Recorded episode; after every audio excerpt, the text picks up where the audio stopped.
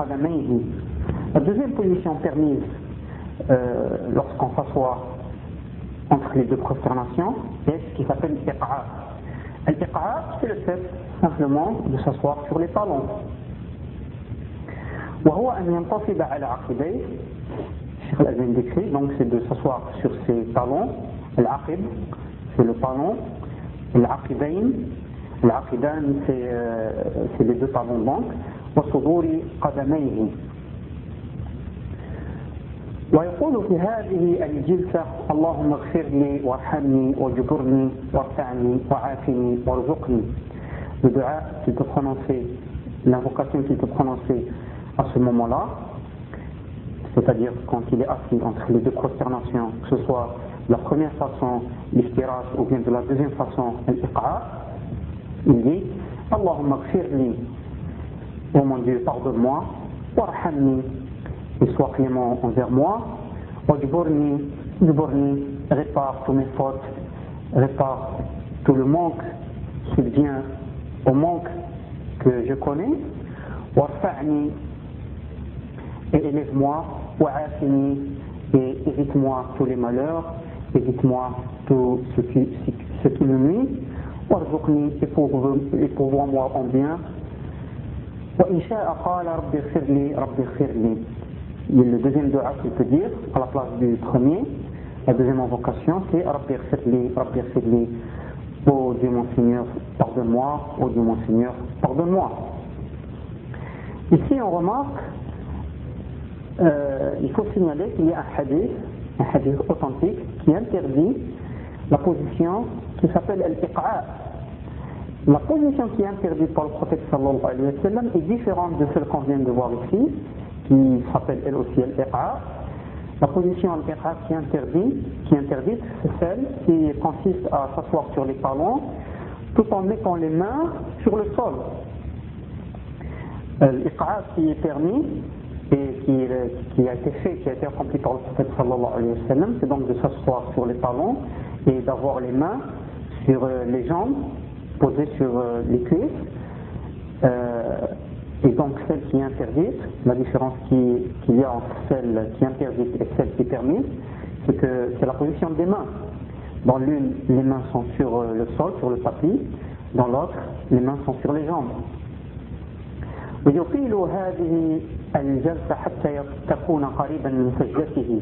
La longueur de cette station euh, assise doit être, la, longueur de la durée de cette passion doit être à peu près égale à la durée de sa prosternation. La deuxième prosternation? Ensuite, il dit Allah Akbar obligatoirement, c'est-à-dire que c'est une obligation. Et parfois, il lève ses mains tout en disant Allahu Akbar, c'est-à-dire quand il dit Allahu Akbar, il lève ses mains le prophète sallallahu alayhi wa sallam levait parfois ses mains à ce moment-là.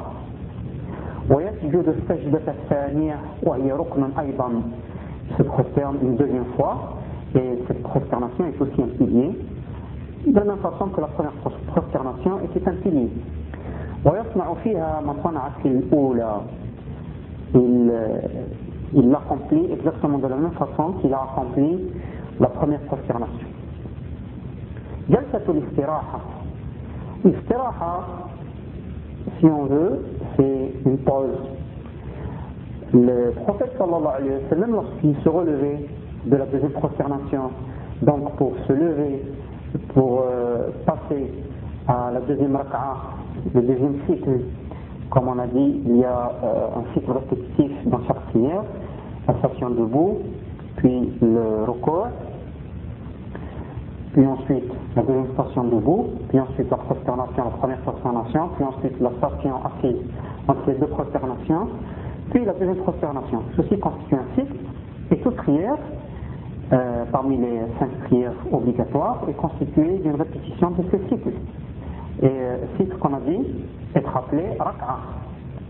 Le prophète quand il, veut, quand il voulait se lever euh, pour accomplir une deuxième Rak'a, un deuxième cycle, il s'asseyait juste avant.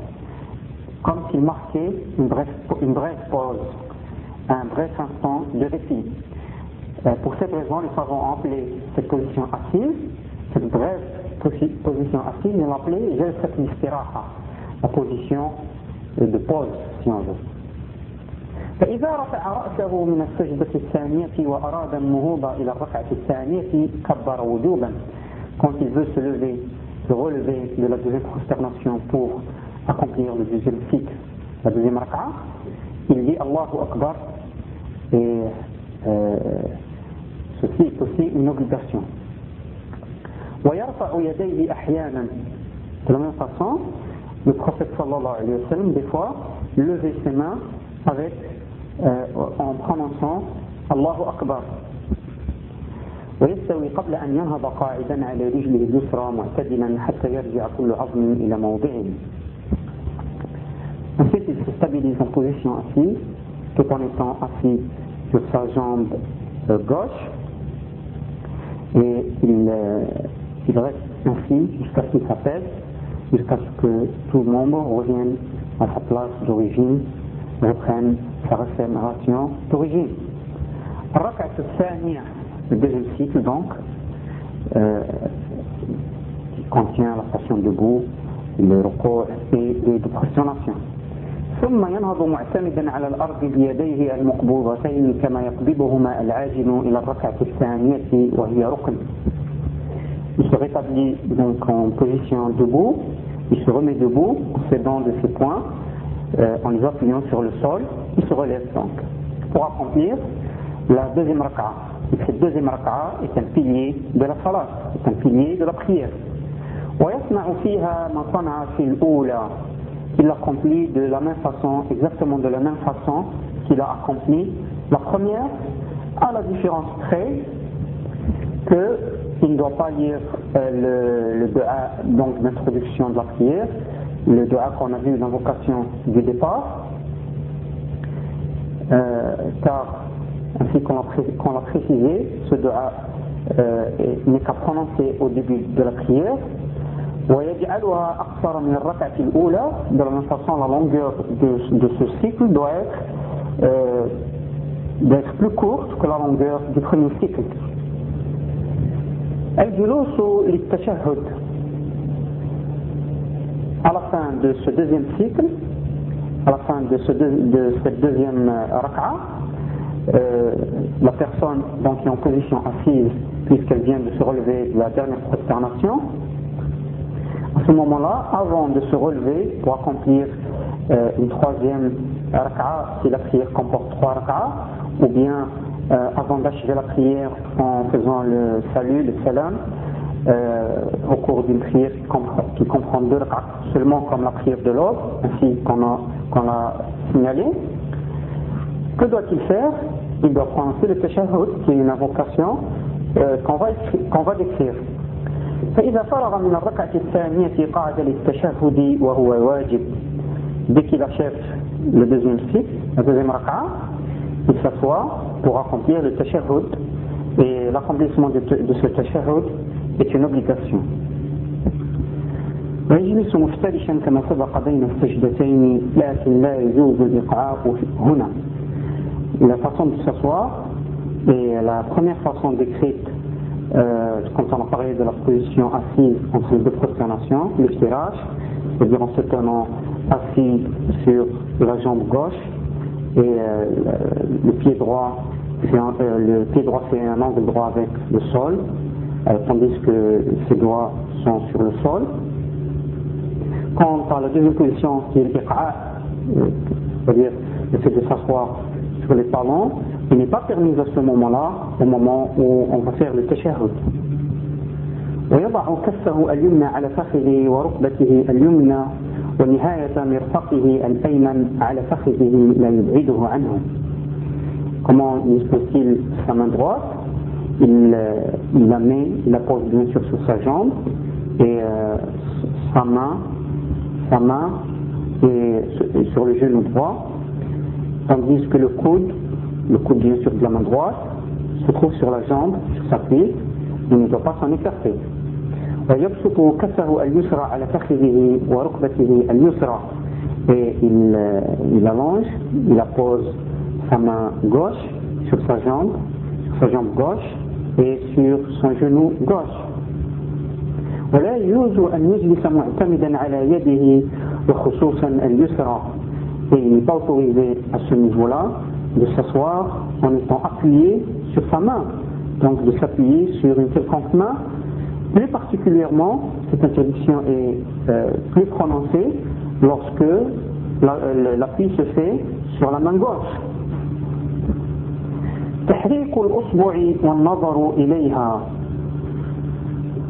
À ce moment-là, au moment du tashahhud, on doit bouger le doigt on doit bouger l'index de la main droite, tandis que le regard, le regard de la personne se dirige vers cet index. ويقبض أصابع كفه اليمنى كلها ويضع إبهامه على إصبعه الوسطى تارة وتارة يحلق بهما حلقة. Il referme les doigts de sa main droite tout en apposant son pouce sur son majeur parfois, ou bien parfois en formant euh, avec le pouce et le majeur un cercle.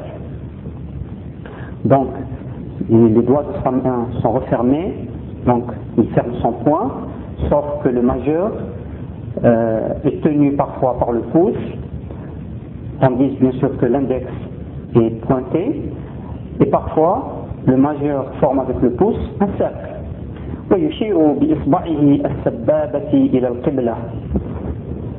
Son index est donc pointé vers la Qibla, vers la direction de la Kaaba.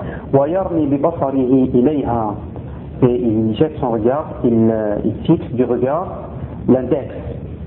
ويحركها يدعو بها من أول التشهد إلى آخره et il bouge, il bouge euh, légèrement cet index euh, du début du tashahhud, donc dès qu'il commence à prononcer la formule du tashahhud, jusqu'à la fin de la prononciation de cette formule. Il ne doit pas faire de même avec la main gauche. La main gauche est posée, les doigts étalés sur, le, sur la jambe gauche. Donc il n'a pas bougé l'index de sa main gauche. Et à chaque fois qu'il arrive euh, au niveau de la position assise où il doit prononcer ce tashahhud, donc à chaque prière, il doit savoir à quel moment il doit faire ce tashahhud, ce qui est simple, euh, puisque euh, on a vu qu'après chaque deux rak'at, il y a un tashahhud.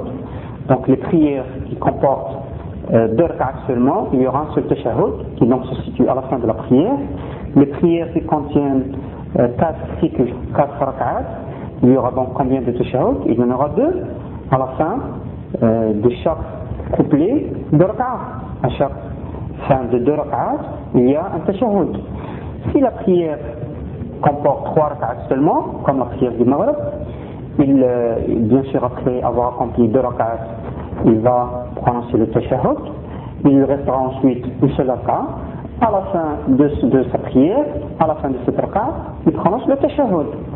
Donc à chaque fois qu'il doit prononcer le tashahhud à ces, à ces endroits précis qu'on vient de signaler, il, a, il, euh, il agit de cette façon-là décrite dans ce paragraphe.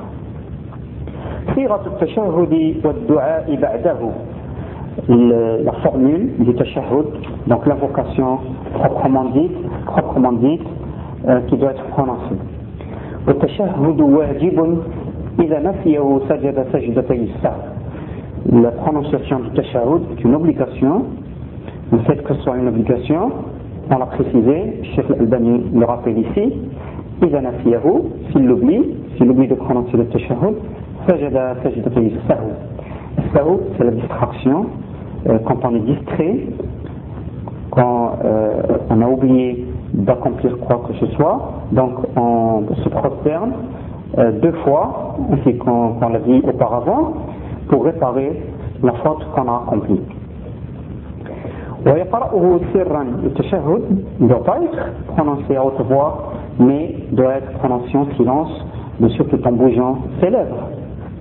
وصيغته la formule du tashahhud est التحيات لله والصلوات والطيبات السلام على النبي ورحمة الله وبركاته السلام علينا وعلى عباد الله الصالحين أشهد أن لا إله إلا الله وأشهد أن محمدا عبده ورسوله J'ai prononcé euh, ce dua en m'arrêtant à chaque euh, expression. Et en arabe, quand on s'arrête euh, au niveau d'un mot, la, la, la, voyelle de la dernière lettre n'est pas prononcée. Pour cela que je n'ai pas prononcé la, la, dernière, euh, la voyelle de la dernière lettre, car cela pourrait faire croire à certaines personnes que même quand on s'arrête, la voyelle elle doit être prononcée. Mais ceux qui veulent apprendre euh, à prononcer l'invocation comme il faut, et qui n'entendent pas la voyelle de ces lettres-là, risquent de mal prononcer les lettres si elles, euh, ne s'arrêtent pas au niveau de lettres, mais les, d'un trait par exemple. Donc je reprononce le dua, mais en faisant cette fois les liaisons, en n'arrêtant pas aux endroits où je me suis arrêté, en prononçant les voyelles. Donc ceux qui veulent connaître les, lettres, les voyelles de ces dernières lettres, ils n'ont qu'à écouter la façon d'être prononcée. Donc, التحيات لله والصلوات والطيبات السلام على النبي ورحمة الله وبركاته. السلام علينا وعلى عباد الله الصالحين. أشهد أن لا إله إلا الله. أشهد أن لا إله إلا الله وأشهد أن محمدا عبده ورسوله.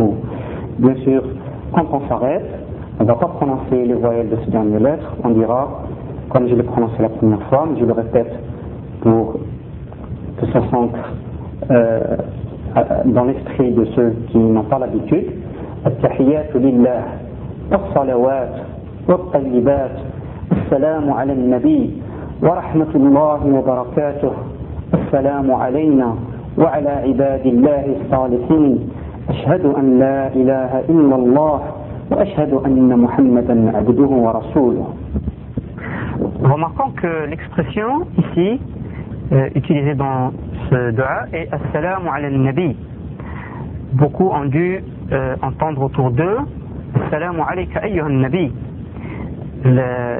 Cette formule est, euh, est, est, juste, sauf que, comme fait remarquer en marge Sheikh al-Albani, ceci était utilisé par les compagnons du prophète sallallahu alayhi wa sallam, c'est-à-dire l'expression euh, Salamu alayka ayyuhan nabi, euh, que tu sois salué au prophète, donc en se dirigeant directement au prophète sallallahu alayhi wa sallam, euh, comme s'il était présent, était utilisé par les compagnons du prophète sallallahu alayhi wa sallam au cours de sa vie.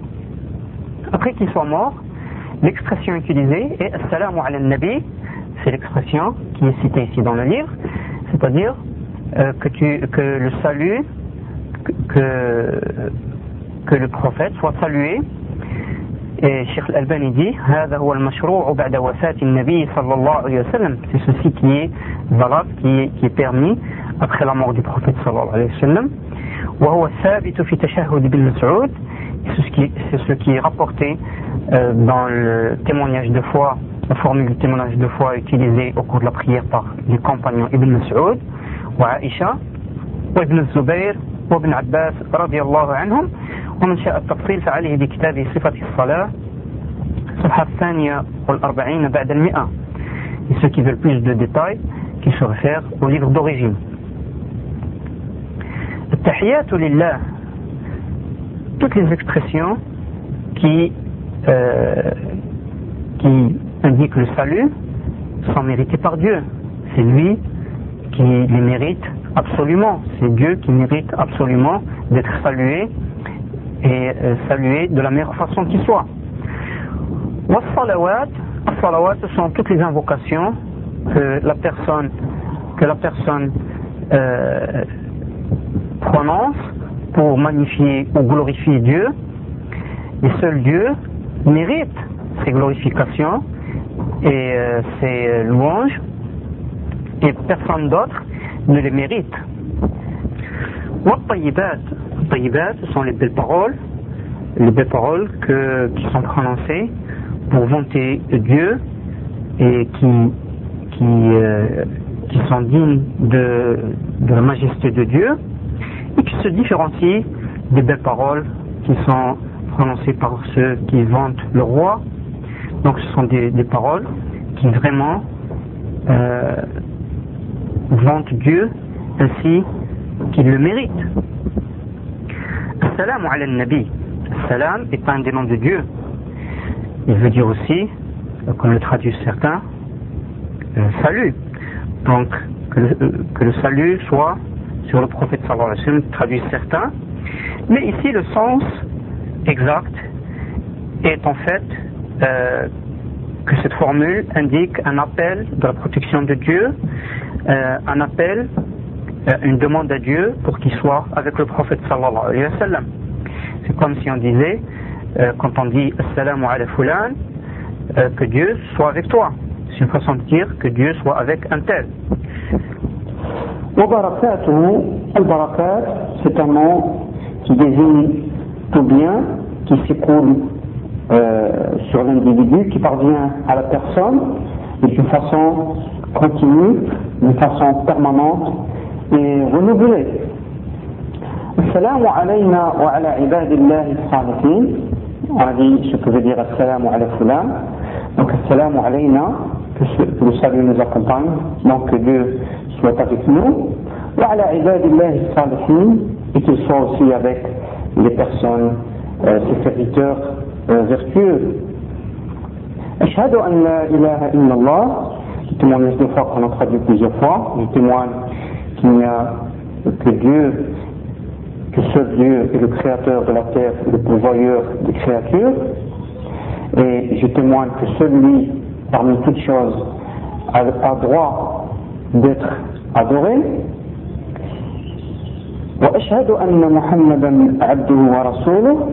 Bien sûr aussi, il faut euh, prendre en compte, quand on dit Allah, que Dieu possède le nom et attributs parfaits. وأشهد أن محمدا عبده ورسوله et je témoigne que Muhammad sallallahu alayhi wa sallam est le serviteur de Dieu et qu'il est son prophète. Il y a d'autres invocations euh, autres que cette euh, formule qui sont aussi euh, répertoriés, qui sont aussi regroupés dans le livre d'origine. ويصلي بعده على النبي صلى الله عليه وسلم فيقول اللهم صل على محمد وعلى آل محمد كما صليت على إبراهيم وعلى آل إبراهيم إنك حميد مجيد Après avoir pensé cette formule, qui est donc la formule euh, proprement dite du Teshahud, il doit euh, lire la prière pour le prophète sallallahu alayhi wa sallam, qui est ce qu'on appelle ibrahimiyya. Sa formule est salli ala Muhammadin wa ala ali Muhammad. Comment traduire cette expression? Euh, Certains disent paix et bénédiction pour le prophète ou bénédiction et salut pour le prophète. Mais à bien euh, examiner ces deux traductions, euh, on peut constater que la bénédiction étant l'appel de la protection de Dieu sur quelqu'un, ceci ne correspond pas au sens euh, arabe, au sens arabe originel. Car Salla ala fulan veut dire prier pour. Salla ala akhika en langue arabe veut dire prier pour ton frère.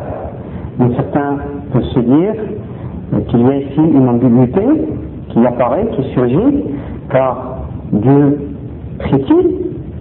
Sait que c'est l'individu qui prie, qui demande à Dieu. Donc Dieu, n'a pas à demander quoi que ce soit, à qui que ce soit, il n'a pas prié. Mais euh, cette ambiguïté qui surgit en, en français euh, se trouve aussi, existe aussi en langue arabe, mais elle est, levée par la parole d'Abu al-Aliya, un des élèves des compagnons du prophète sallallahu alayhi wa sallam, qui a dit صلاة الله على نبيه ثناؤه عليه وتعظيمه la prière, la prière de Dieu pour son prophète et le fait qu'il nous se mérite et fasse son apologie et cite son nom euh, en parlant à ses anges. De la même façon, dans le verset هو الذي يصلي عليكم وملائكته ليخرجكم من الظلمات إلى النور celui qui prie pour vous, ainsi que ses anges, pour vous faire sortir des ténèbres vers la lumière. Dieu prie-t-il aussi pour nous Oui, quand il veut faire sortir ces individus des ténèbres vers la lumière, il, il parle de, ces personnes, des croyants, à ses anges. C'est pour ça que Abu al a dit aussi وصلاة الملائكة وغيرهم وغيرهم عليه طلب ذلك من الله تعالى donc les anges demandent à Dieu euh, de faire sortir les croyants des ténèbres vers la lumière et euh, Dieu euh, parle, à ses, anges et leur dit qu'il veut faire sortir ses croyants vers la lumière. Il veut les faire sortir des ténèbres vers la lumière.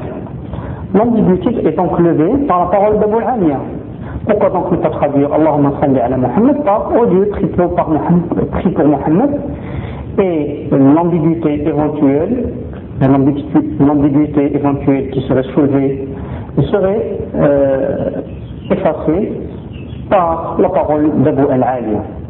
Conserver la traduction usuellement rencontrée, euh, au Dieu béni Muhammad serait donc introduire une traduction erronée qui ne pourrait rendre le sens du verset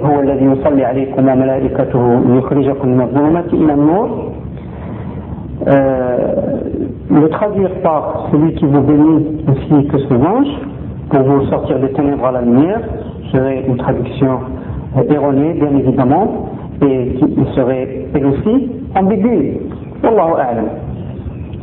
اللهم صل على محمد وعلى آل محمد كما صليت على إبراهيم وعلى آل إبراهيم إنك حميد مجيد prie pour Mohammed et Al Mohammed, Al Fulan sont les proches de la personne.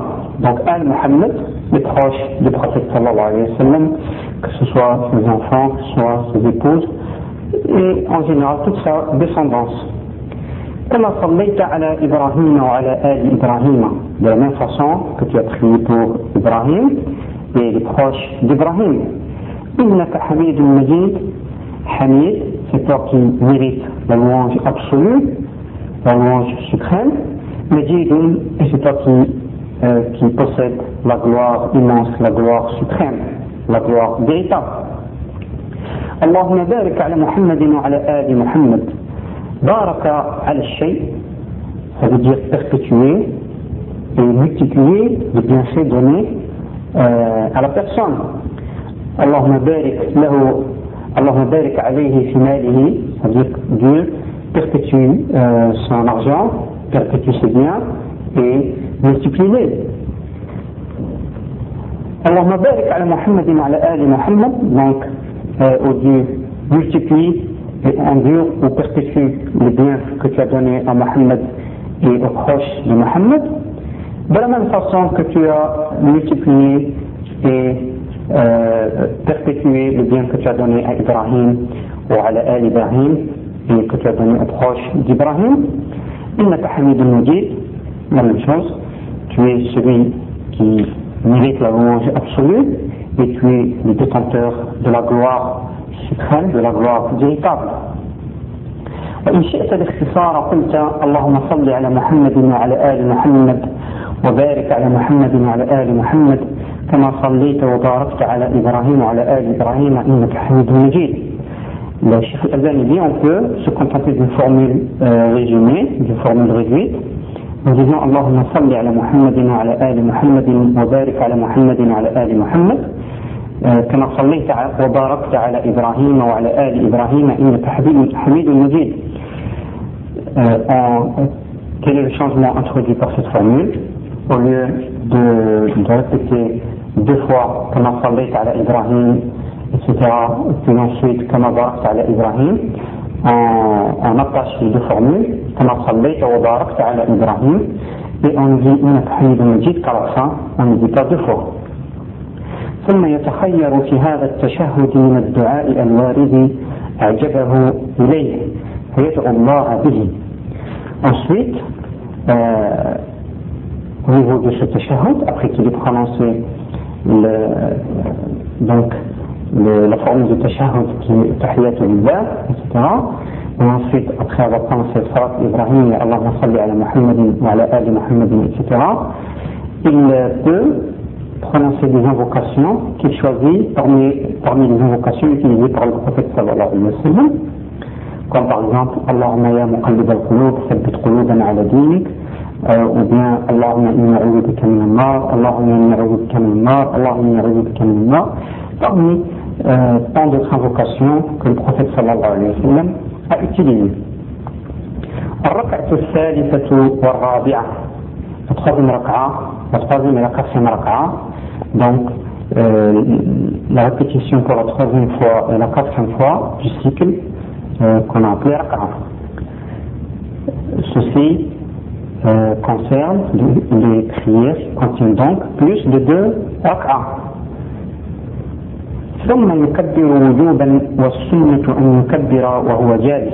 Ensuite il prononce le takbir obligatoirement والسنة أن يكبر وهو جالس la sunna et qui prononce le takbir alors qu'il est encore assis euh, il ne s'est pas encore levé il dit Allahu Akbar aussi corrige l'erreur que font certains il prononce Allahu Akbar après s'être levé ou bien tout en se levant il prononce Allahu Akbar euh, donc il faut prononcer Allahu Akbar tout en étant assis ويرفع يديه أحيانا الشيخ الألباني dit euh, une prière, à ce moment-là, lève ses mains أقوى ثم ينهض إلى الركعة الثالثة وهي ركن كالتي بعدها. بسم الله دونك بوغ كومبليغ لتقابل نفسي في أقوى ركعة كي أن بيي إكزاكتومون de la même façon que le cycle précédent était un وكذلك يفعل إذا أراد القيام إلى الركعة الرابعة.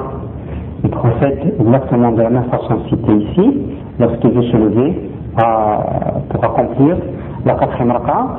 Donc il procède de la même façon, il, euh, il dit Allahu Akbar étant assis, puis il se lève, euh, il peut lever ses mains parfois, et il accomplit la quatrième euh, le quatrième cycle, de la même façon qu'il a accompli euh, la première et la deuxième raka.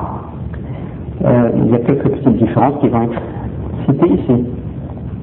ولكنه قبل أن نهض يستوي قاعدا على رجله اليسرى معتدلا حتى يرجع كل عظم إلى موضعه. Cependant, euh, si s'il se lève, s'il passe la troisième raka'a à la quatrième raka'a, bien sûr il va, il va marquer la pause dont on a parlé,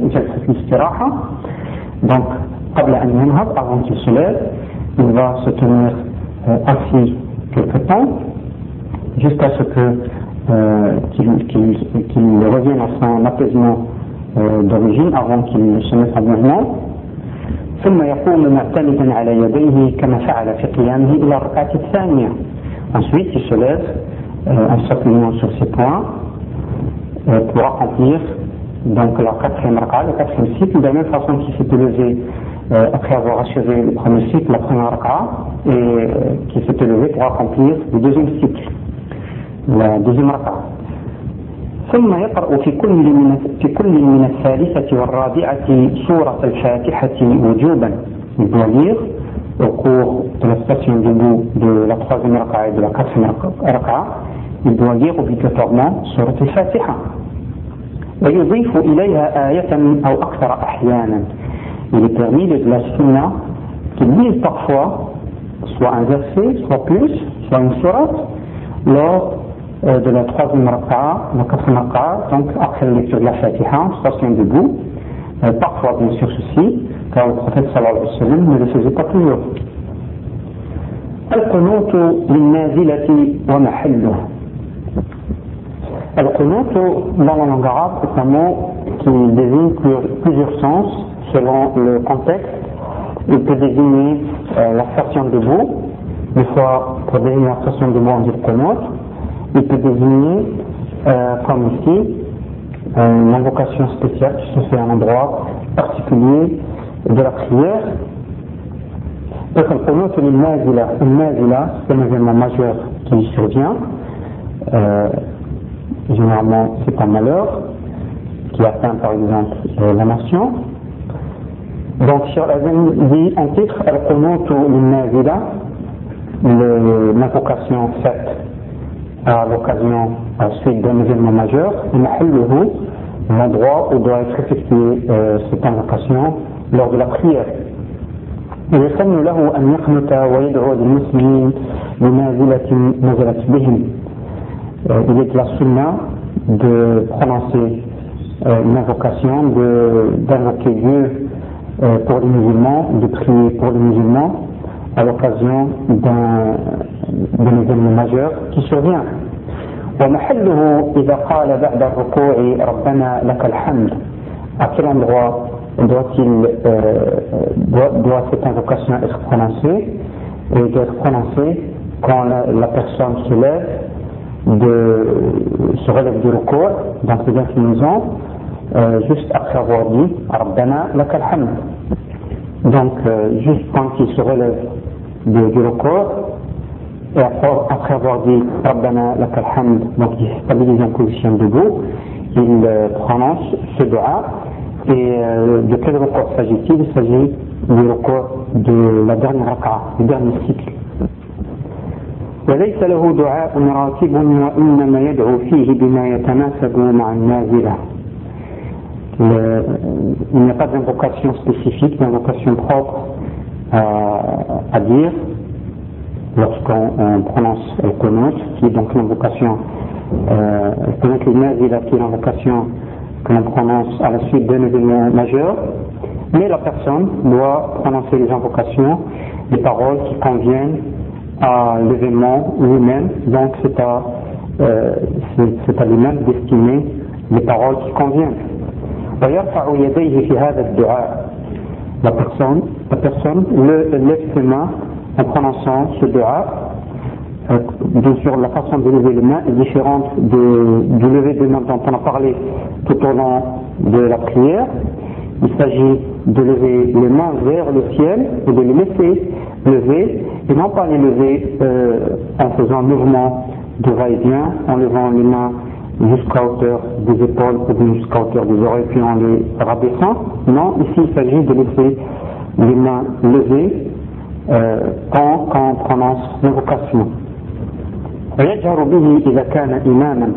il doit prononcer ce dua à haute voix et, euh, et euh, que s'il est imam, si c'est lui qui conduit la prière, ceux qui prient derrière lui lèvent les mains mais ne, ne prononcent rien bien sûr.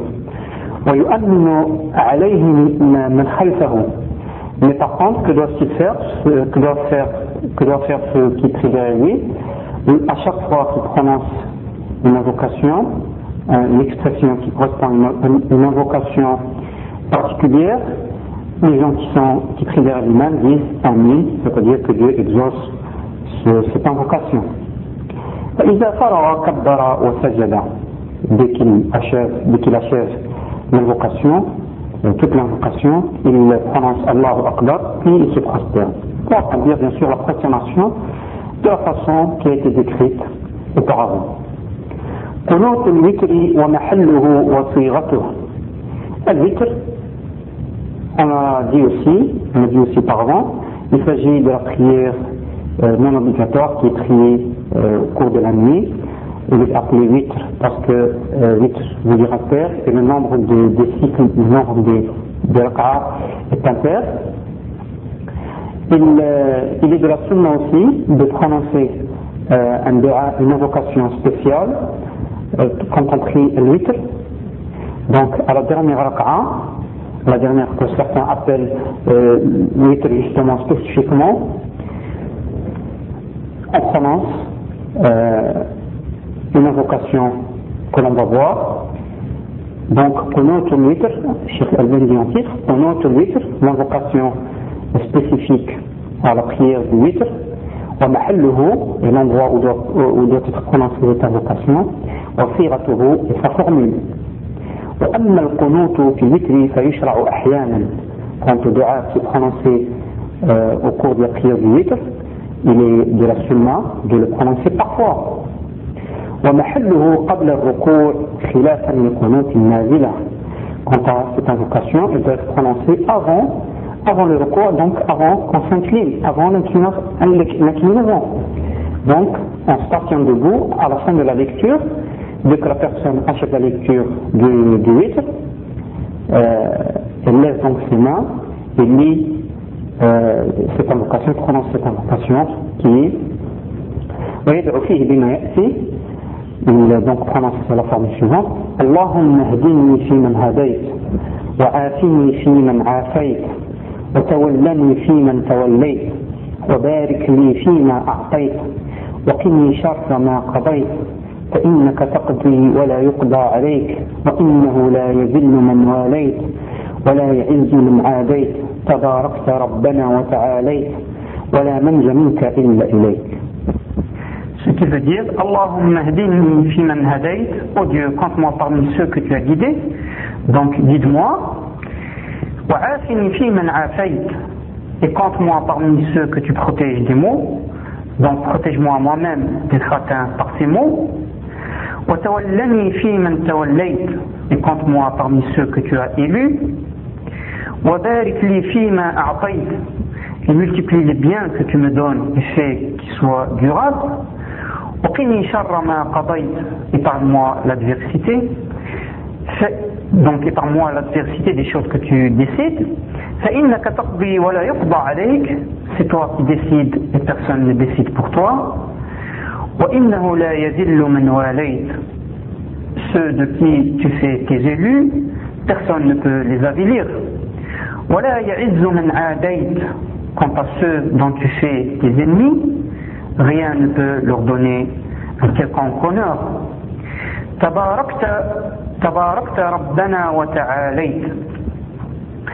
Ô Dieu notre Seigneur, c'est toi la source de la perpétuation et de la, et de la pérennité, et, tu es, et c'est toi le parfaitement élevé.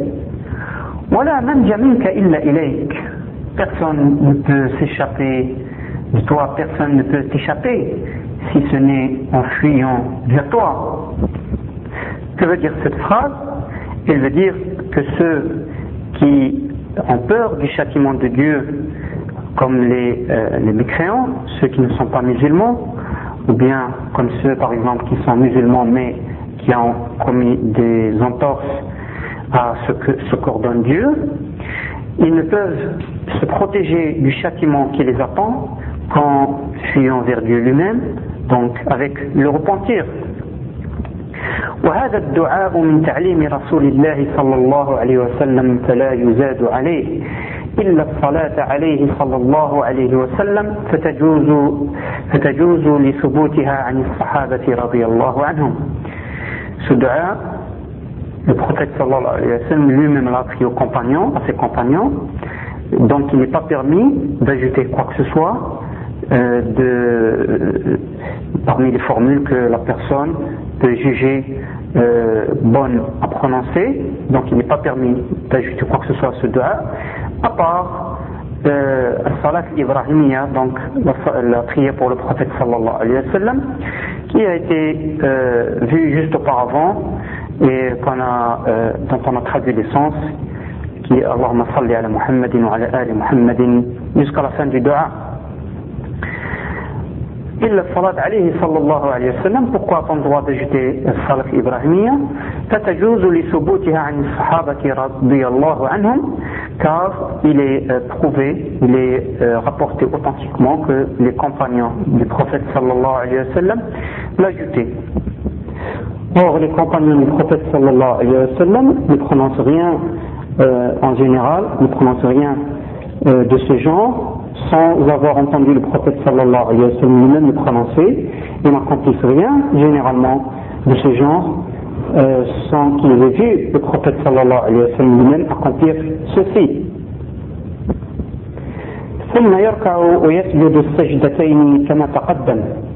Ensuite, après avoir prononcé, après avoir achevé euh, la prononciation de cette invocation, il euh, s'incline donc pour accomplir le recours puis ensuite il se rétablit en position debout, puis ensuite il se prosterne et il accomplit les deux prosternations de la façon exacte, de la façon exacte auparavant.